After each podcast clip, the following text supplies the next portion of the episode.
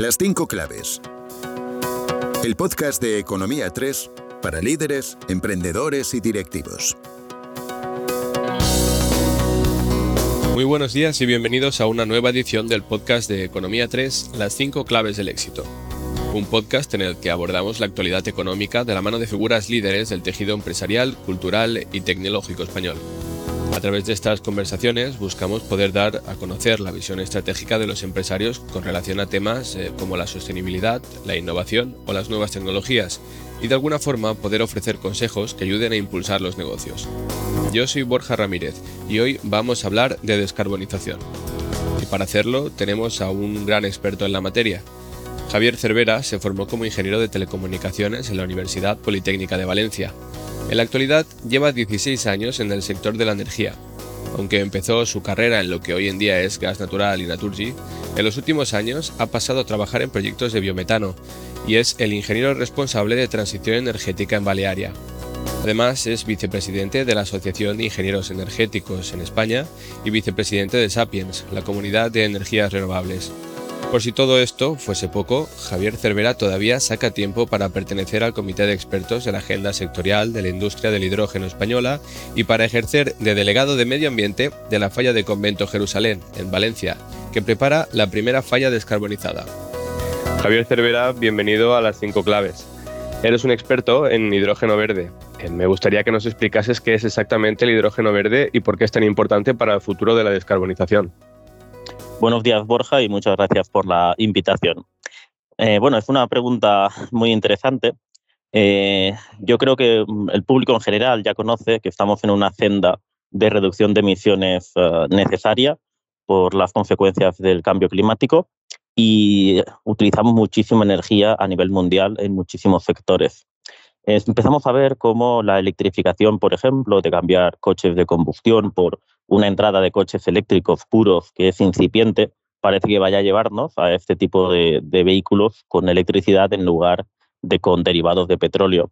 Vemos otras aplicaciones, las energías renovables, que empiezan a sustituir la producción de energía eléctrica por las centrales de carbono antiguas, por las de gas natural y otras que emiten. Pero existen algunos modos de transporte, por ejemplo, transporte pesado, pensemos en la aviación, en el marítimo, en los camiones, u otros sectores que utilizan, por ejemplo, gas natural para usos térmicos, donde la electrificación, esa energía renovable eléctrica de paneles fotovoltaicos, de aerogeneradores, es difícil que pueda llegar a ser consumida por esos equipos eh, que difícilmente pueden utilizar esa electricidad. Con lo cual, ahí es donde aparece el concepto genérico de gases que son de origen renovable, no de origen fósil. El gas natural es, por ejemplo, un gas de origen fósil, pero aparecen los gases renovables y entre ellos, porque hay otros como el biogás, biometano, pero entre ellos está el hidrógeno y el hidrógeno obviamente verde, porque a nivel mundial ya estamos utilizando hidrógeno para varios procesos, pero no nos planteamos continuar utilizando un hidrógeno que es fósil en la actualidad, sino que para empezar a implementarlo en nuevos sectores, obviamente solo nos podemos plantear que ese gas hidrógeno sea verde. Esa es la importancia de por qué el hidrógeno va a entrar en segmentos de consumo energético donde electrificar es difícil. Hoy día nos parece imposible que un avión recorra todo el Atlántico siendo eléctrico puro con baterías. En ese tipo de movilidad es en la que el hidrógeno verde y algunos de sus derivados que parten de él tienen la esperanza de poder descarbonizar y hacer combustibles que no emitan CO2 a la atmósfera. Me gustaría centrarme un poco en lo que estás comentando, en el tema de transporte pesado y en, concreto en un sector en el que tú eres especialmente conocedor, que es el sector marítimo. Eh, es quizá uno de los sectores más demandantes de combustible y como bien mencionas, pues la tecnología actual eh, parece que no puede basarse en esos motores eléctricos. Eh, ¿Cómo se adapta eh, el, hidrógeno verde u otro tipo de, los gases que mencionabas a su uso, por ejemplo, en el sector marítimo? El sector marítimo, como bien has dicho, es un gran emisor. Eh, emite el 3% de las emisiones de CO2 a nivel mundial. El 3% es como tres veces España, por coger una referencia, pero es el transporte más eficiente en transportar una tonelada por una milla recorrida dentro del barco. Es el transporte más eficiente y más del 85% de todo lo que se mueve alrededor del mundo se hace de forma marítima, pero es un segmento que obviamente una movilidad se tiene que descarbonizar. ¿Cómo empezar? Como has comentado, es difícil la electrificación. No es que sea difícil la electrificación de los barcos, lo que es difícil es cómo añado el combustible a bordo para que en la navegación, por ejemplo, de portacontenedores que se pasan semanas en alta mar, tener suficiente energía para poder hacer esa ruta y no tener que estar parando cada día en un puerto. Podríamos poner baterías y unos grandes motores eléctricos al barco, pero, repito, deberían estar parando cada día y sería completamente ineficiente. Entonces, la densidad energética que necesitamos para que ese barco navegue muchos días es el que dificulta, ¿no? Y la cantidad, obviamente, de esas baterías y lo que pesaría el barco. En este caso, haría falta el mismo espacio que ocupan todos los contenedores y no se podría transportar carga.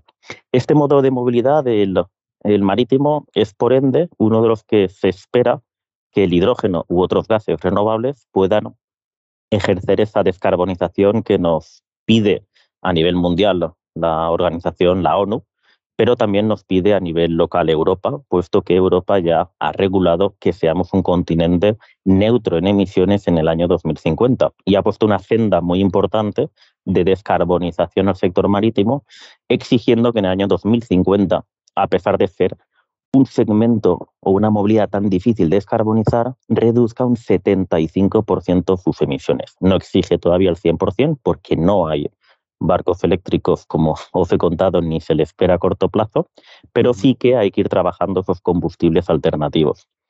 Eh, si pensamos en el hidrógeno para el marítimo, el hidrógeno tiene una cualidad, es un gas eh, que por peso, un kilo de hidrógeno en forma de gas o en forma líquida, eh, tiene una cantidad de energía muy alta, más alta que la gasolina o que el diésel, pero el comportamiento en volumen de ese gas no es del todo bueno, ocupa muchísimo volumen. Para que os hagáis una idea, los coches de hidrógeno que ya existen, hay pocos modelos, pero ya existen, eh, ocupan, comprimiendo el gas a compresiones tan altas como 700 bares, llegan a ocupar cuatro veces más en volumen dentro de los depósitos que añaden al vehículo que lo que ocuparía para recorrer la misma distancia un depósito de gasolina o de diésel. Ese es el comportamiento, es uno de los inconvenientes y barreras más importantes que tiene el hidrógeno, la ocupación. Si tú vas a generar hidrógeno en un punto y lo vas a consumir en la misma ubicación, no hay problema, pero si tú has de generar ese hidrógeno verde y repostarlo en unos depósitos que no ocupen demasiado en el modo de movilidad, sea un coche, sea un autobús, camión, un barco o un avión, barco, autobús, camiones, los distintos modos, Ahí está la dificultad, la autonomía que consigues con el hidrógeno. Si batimos esa barrera, hay varias formas de intentar batirla. El hidrógeno no tiene por qué utilizarse en su forma pura a bordo, de, a bordo del barco. Hay formas de reformarlo a otros compuestos como el metanol verde y el amoníaco, que la gente empezará a escuchar esos conceptos. La densidad mejora un poquito y batimos parcialmente esa, esa barrera que existe. La otra que existe es el tema económico de ese hidrógeno y la disponibilidad actual. Pensemos que todavía estamos con proyectos iniciales de generación de hidrógeno y que las fábricas en el mundo que están construyendo los equipos necesarios para generar ese hidrógeno, los llamados electrolizadores, todavía están montándose según la expectativa de los proyectos que están empezando a aparecer a nivel mundial.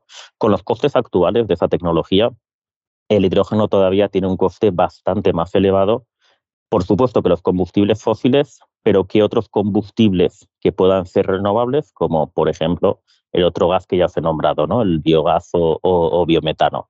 Necesitamos que la senda de los costes de los equipos y de los depósitos y del resto de componentes auxiliares en los sistemas de generación y también de consumo de hidrógeno vayan bajando. ¿no? Se espera que haya una curva de descenso del precio eh, yo no creo que sea tan apuntada como hemos disfrutado estos últimos 10 años en la bajada, por ejemplo, de la tecnología fotovoltaica, pero sí que es necesario una bajada y, por supuesto, una generación de energías renovables muy competitivas, grandes parques que necesitaremos para tener unos euros megavatio económicos para que esa electricidad utilizada en ese equipo nos separe el agua en sus dos gases, hidrógeno y oxígeno, y tengamos ese deseado hidrógeno verde accesible.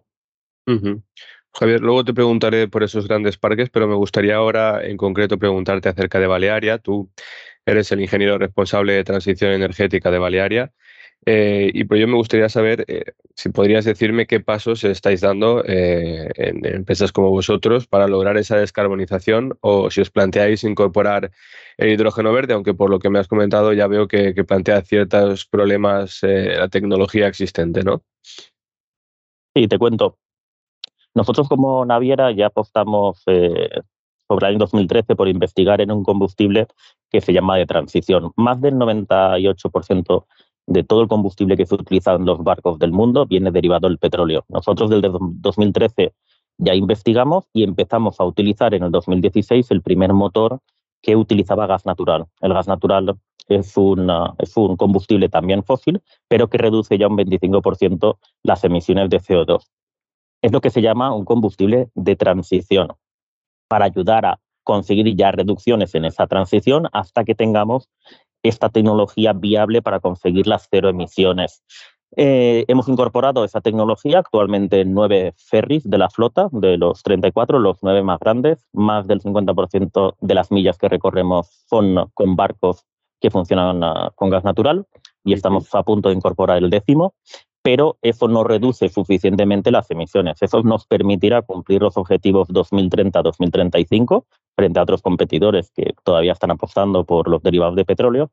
Y el gas natural, ese motor nos permite introducir mezclas de ese gas renovable que he comentado, ese biogás biometano, que viene de digerir y de gestionar de forma correcta los residuos orgánicos que los tenemos en grandísimas cantidades en este país, desde los residuos ganaderos de estiércoles o purines, los residuos orgánicos que todos tenemos en el cubo marrón de nuestra casa o que en breve tendremos en esa separación del cubo que es tan necesaria, los residuos agroindustriales, los residuos de la agricultura, etcétera, etcétera. Hay un estudio que dice que hay un potencial en España de sustituir el 45% del gas natural que ahora utilizamos, que es de origen fósil, por biometano de origen renovable, con cero emisiones. Eso es importante. Con lo cual, estos activos, estos buques que ya tenemos, nos permiten esa senda de ir utilizando mezclas de biometano para ir consiguiendo una descarbonización gradual. El biometano, como os he dicho, es limitado. Recogiendo todo el viable, llegaríamos a un poco menos de la mitad de la sustitución del gas natural, con lo cual necesitamos otros. Esos otros es donde entra el hidrógeno. Nosotros, obviamente, también estamos investigando en ello. Eh, estamos a punto de poner en ruta dentro de dos, tres meses el primer ferry eléctrico puro. El ferry va a ir puro con electricidad, un ferry de 82 metros de eslora que estará entre Ibiza y Formentera, pero de momento, como la electricidad generada en Ibiza o en Formentera es mayoritariamente generada con centrales diésel, ese ferry tendrá baterías y tendrá motores diésel nuevos y eficientes a bordo del barco. ¿Qué haremos? Intentaremos conectarnos y comprar parte de electricidad renovable de los puertos, pero como no es completa, nos generaremos la electricidad a bordo con centrales diésel y sin las pérdidas que tiene la red.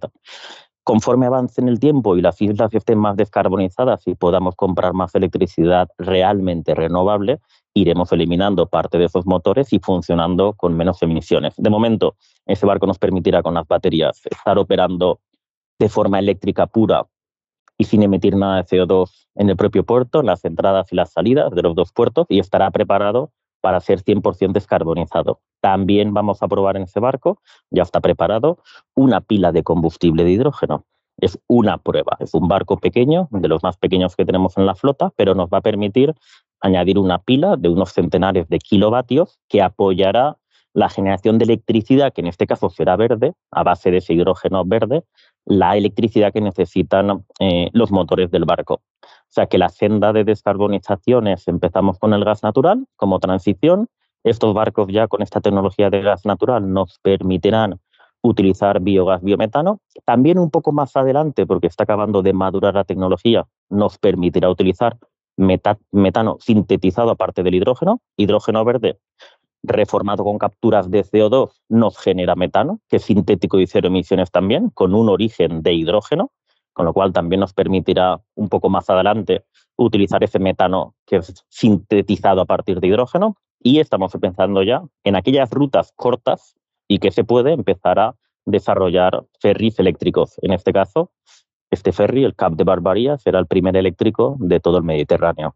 Eh, pues enhorabuena, enhorabuena por ese hito que, vais a lograr y, veo que estáis dando pasos claros y, concisos hacia, hacia, lograr ese objetivo. Me gustaría también preguntarte por otro aspecto de esto, que es que esto supone una inversión por parte de, de Balearia. ¿Qué supone económicamente para una compañía como la vuestra esa apuesta por la transición hacia la descarbonización? Pues hay que tener en cuenta que con estos nueve ferries y el décimo que vamos a incorporar, eh, han costado o ha sido una inversión que ronda casi, ya supera con el décimo los 400 millones de euros. El diferencial de inversión de apostar por unos motores que son eh, de menores emisiones y además ya están preparados para esa descarbonización, por ejemplo, con biogases o con biometanos, ha significado casi 200 millones de euros del total de la inversión. ¿no? Hemos modificado motores ya existentes de seis barcos que estaban en ruta y hemos construido tres barcos nuevos originales con esos motores duales que permiten el gas natural y este décimo que también es un fast ferry de nueva construcción que estará votado a final de este año. Esa es la inversión diferencial respecto a otros barcos que no hacen estas inversiones para estar preparados que hemos acometido en estos últimos cuatro o cinco años. Vuestra apuesta veo que por, eh, esa descarbonización es clara. Me gustaría mm, hablar también, eh, continuando con el sector marítimo, pero hablando de ese futuro, ¿no? Esta vez pensando más eh, quizá en, si es realista plantear un escenario en el que continuamos produciendo y consumiendo como en la actualidad, con esas grandes cadenas de suministros globales, con de transporte pesado. ¿Es posible seguir funcionando como hasta ahora, digamos, sin hacer esa transición? Eh, y lograr una sostenibilidad completa, sin hacer una transición radical? Yo creo que empieza a notarse un poco en el ambiente, y esto ya es un hecho objetivo, que mm, cada año nos terminamos como 2,5 veces los recursos que son sostenibles del planeta.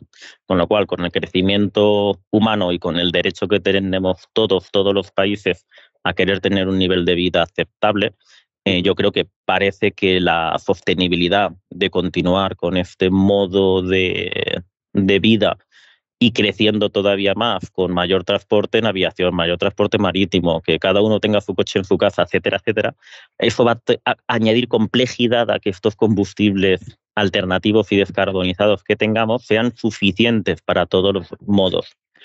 Eh, yo creo que habrá que ir adecuando eh, y flexibilizando un poco eh, sinergias de modo de transporte. Mm, me explico. Nosotros, por ejemplo, con este ferry eléctrico que te acabo de detallar y comentar, hemos tomado una decisión de cambio de, de ligero cambio de modelo. Es un ferry que va a ir más lento que los ferries actuales que hacen esa ruta entre Ibiza y Formentera. En vez de tardar 35 minutos en hacer esa travesía, cuatro o cinco veces por día, va a tardar unos 20 minutos más. Tomamos la decisión de hacer eso porque así el ferry tiene unos motores cuatro veces menores en potencia que cualquier otro barco parecido que exista en esa ruta de nuestra competencia y va a consumir la mitad de combustible. Vamos a hacer lo mismo tardando 20 minutos más. Creemos que nuestros clientes, que van a ser eh, camiones que llevan la, la, carga y los víveres a la isla de Formentera, sobre todo, y algunos coches y algunos pasajeros. Nos caben 350 en la parte de arriba del barco. Lo hemos diseñado tipo chill out, muy cómodo para que tarden un poquito más, pero estén realmente cómodos. Vamos a ver si en este cambio de modo somos más eficientes, consumimos la mitad haciendo lo mismo que hacíamos antes y eh, nuestros clientes consiguen adecuarse a, tardar ese poquito más, ¿no? Ese poquito más que lo haremos, como he dicho, cómodo. Pero esos son cambios, son cambios puntuales que hay que ir probando. Nosotros lo, vamos a probar en este primer, en este primer ferry, ¿no? Pero hay multitud de modos para ir adecuándonos a intentar ser un poco más eficientes. Al final, lo que comentas es también un cambio de mentalidad, ¿no? Es decir, voy a sacrificar esos 20 minutos eh, de mi tiempo, de, esa velocidad de querer algo ya, por hacer eh, que este viaje sea sostenible. ¿En qué punto de la transición energética nos encontramos eh, mentalmente y también tecnológicamente? ¿Es posible ya existen esas sinergias para llevar a cabo esta transición completa y, y de ser así, existen también la tecnología que apoye esta mentalidad? A nivel genérico hablamos, ¿no? De, todos los sectores. Correcto. Eh, yo creo que tenemos la mentalidad y tenemos la tecnología, pero para una parte, para una parte de, todo el consumo energético que tenemos, ¿no? Esa electrificación, sustituir las actuales energías eléctricas que se generan todavía a nivel mundial con muchísimo combustible fósil, en algunas partes del mundo todavía con muchísimo petróleo y fuel quemándose en centrales para producir electricidad, todo eso en los próximos 15 o 20 años vamos a descarbonizarlo de forma muy seria. Pero hay otra cantidad de energía brutal, muy importante en los usos industriales y en los usos de la movilidad, que no es la ligera y que todos puedan cambiar dentro de 20 años a permitirse un coche eléctrico si tenemos suficiente litio. Hay otros modos de movilidad que consumen muchísima energía y que va a ser muy difícil poder llegar a tiempo a una descarbonización prácticamente total allá por el año 2050, aunque cada continente o cada área del mundo tiene objetivos distintos. China quiere hacer cero emisiones en 2060, Europa en 2050, Gran Bretaña un poquito antes, Estados Unidos parece que aboga por 2050. Va a ser complejo si mantenemos el actual nivel de consumo que está siendo creciente porque cada vez somos más habitantes en el planeta, va a ser complejo que la tecnología actual, incluso la que se desarrolle en las próximas dos décadas, eh, nos permita mantener esos niveles. Ahí está el reto, en la descarbonización de aquello que ahora todavía no estamos pensando demasiado en ello. Entiendo. Se habla mucho también en la actualidad de la importancia de la autonomía energética.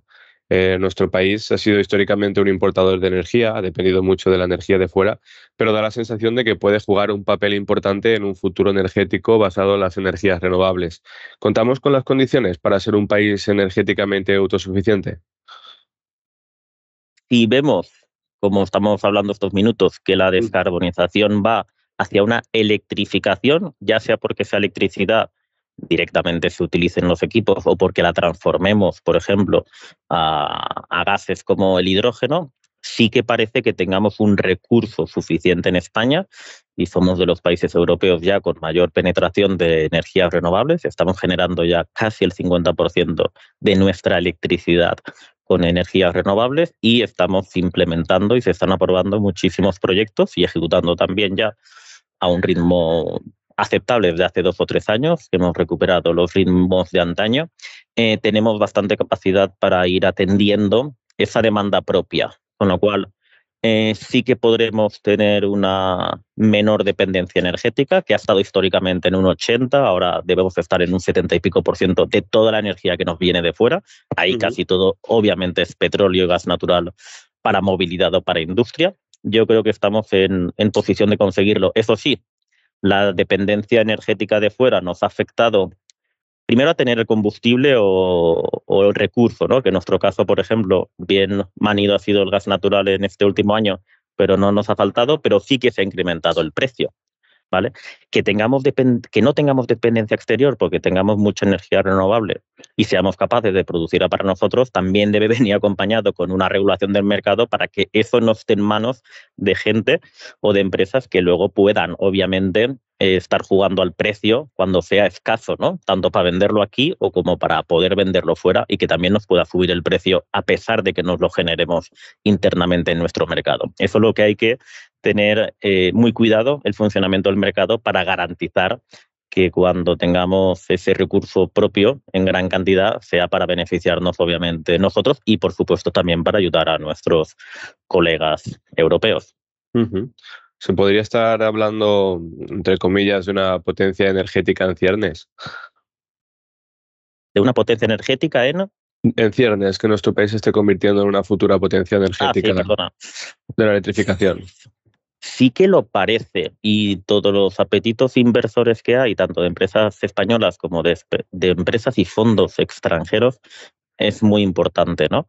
Hay fondos, eh, la semana pasada se anunciaron mil millones de euros para desarrollar biometano en España, ese gas renovable, por ejemplo, por un fondo extranjero, eh, y son continuas, ¿no? Las inversiones en fotovoltaica, en eólico, sí que, es, sí que es constante y yo creo que nos va a permitir, vamos a ver cómo acabamos el año 2030, si continuamos al ritmo de inversiones y de ejecuciones de parques renovables, creo que estaremos en una posición eh, muy ventajosa en Europa para haber descarbonizado ya al menos un 75% nuestro consumo eléctrico y espero que hayamos invertido dinero en tener más almacenamiento que va a ser necesario para tanta energía renovable y que podamos tener unos precios entonces muy, muy inferiores a los que hemos sufrido estos últimos años y medio.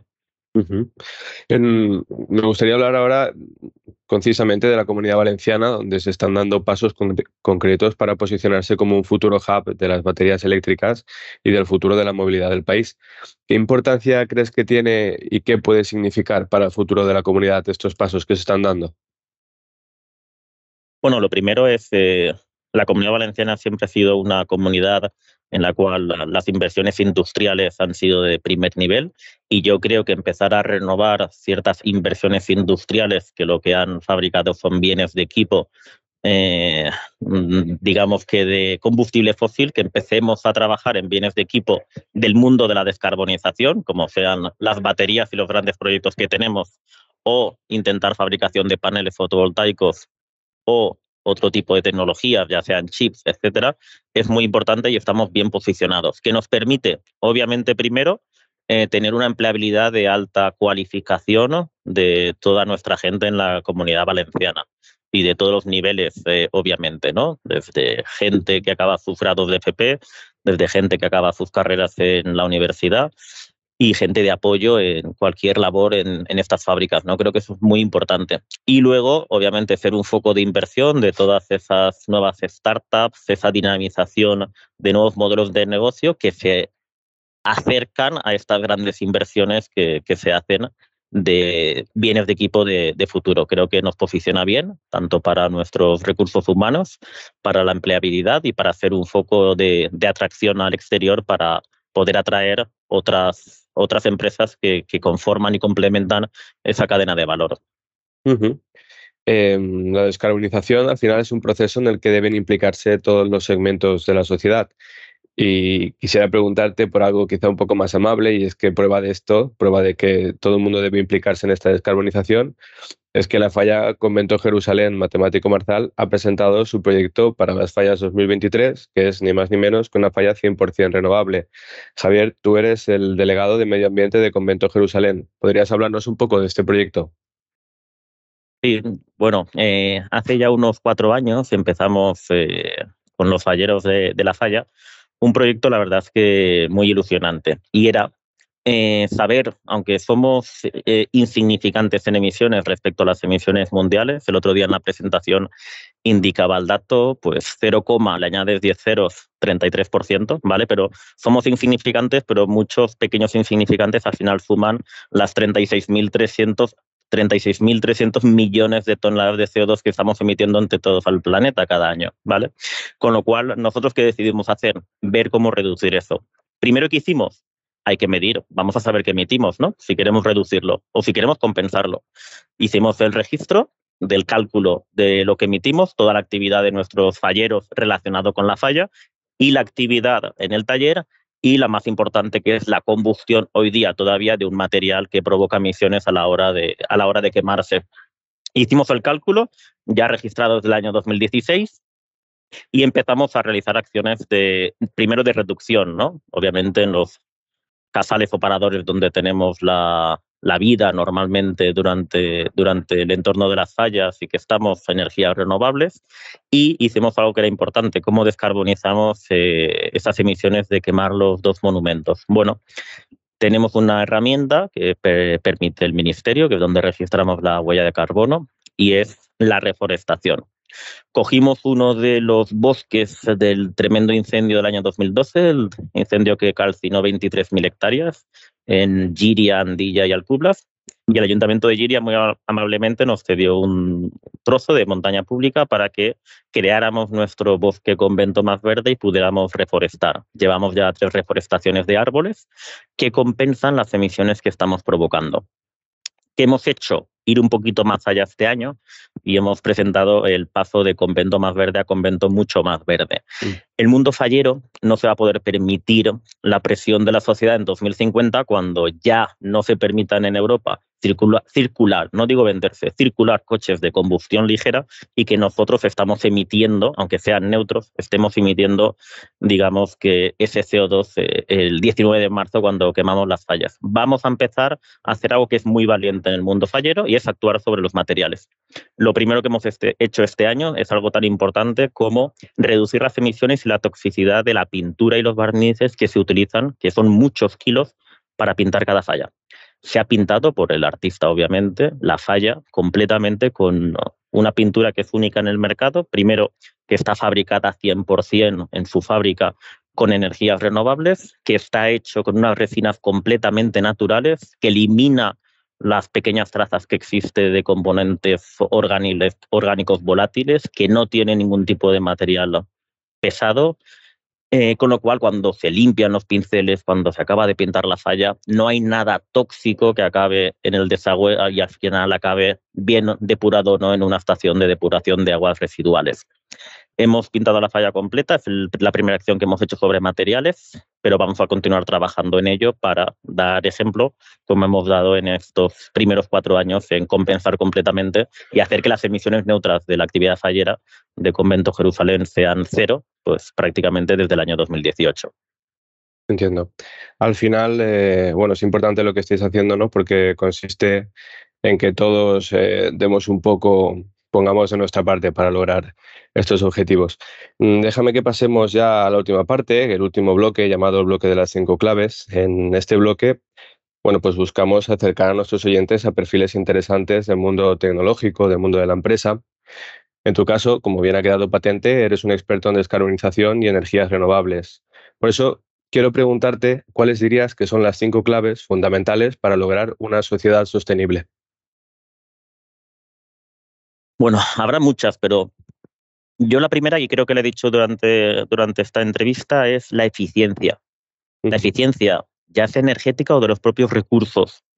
Vamos a intentar ser eficientes en utilizar lo que estrictamente necesitemos, intentando que no nos afecte al confort de vida que tenemos, obviamente, pero vamos a intentarlo porque estamos siendo muchos más cada año y todos tenemos derecho a, a poder tener ese mínimo nivel de vida. Luego, intentar reutilizar la famosa llamada economía circular, pero la de, la de verdad, la de fijarnos en cada uno de los residuos e intentar darle una visión de que pueda ser un recurso para otra cosa, ¿no? La reutilización. Una vez nos hemos adecuado con esto, con la eficiencia y la reutilización, implementación obviamente masiva de, de las energías renovables, seleccionando aquellas que son más eficientes. No matemos moscas a cañonazos queriendo pues conseguir o meter energías menos eficientes en sectores donde podría hacerlo otras, eh, por ejemplo, lo que he indicado, ¿no? Pues hay una ruta de un barco que hace 11 millas, pues no le pongamos ahí unos grandes tanques de hidrógeno y con un rack de baterías de litio, pues quizás ya sea suficiente, ¿no?